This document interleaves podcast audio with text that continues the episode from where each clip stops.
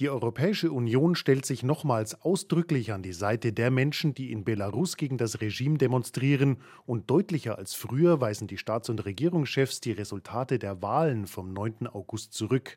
Bundeskanzlerin Angela Merkel spricht nach dem Videogipfel von massiven Regelverstößen. Die Wahlen waren weder fair noch frei. Und deshalb kann man die Ergebnisse dieser Wahlen auch nicht anerkennen. EU-Ratspräsident Charles Michel bestätigt das. Er wendet sich nach dem Sondergipfel direkt an die Menschen in Belarus. Wir stehen an eurer Seite in eurem Wunsch, eure demokratischen Rechte auszuüben und in eurem Streben nach einer friedlichen, demokratischen und glücklichen Zukunft.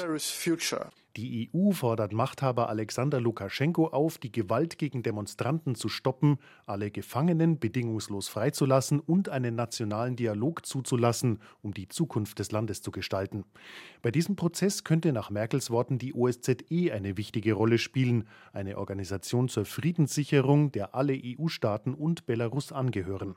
Hilfe zur Gesprächsanbahnung, aber keine Einmischung, betont Merkel. Wir werden sehr darauf achten, dass nicht wir für Weißrussland erklären, was dort zu tun ist, sondern dass die Opposition in Belarus selber erklärt, was sie möchte. Auch eine Vermittlerrolle Deutschlands sieht Merkel nach eigenen Worten nicht. Präsident Lukaschenko hat ein Telefonat abgelehnt, sagt sie, und vermitteln kann man nur, wenn man mit allen Seiten in Kontakt ist.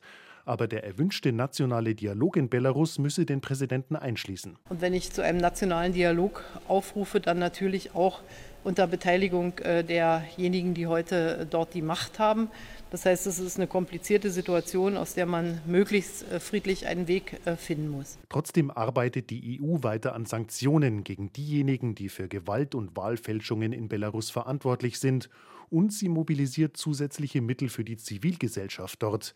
Die EU-Kommission stellt nach den Worten ihrer Chefin Ursula von der Leyen 53 Millionen Euro bereit, um die Menschen in dieser schwierigen Zeit zu unterstützen. The European Commission will mobilize now an additional 53 million euros to support the Belarusian people das Geld soll unter anderem Gewaltopfern zugutekommen und für Krankenhäuser und Medikamente verwendet werden.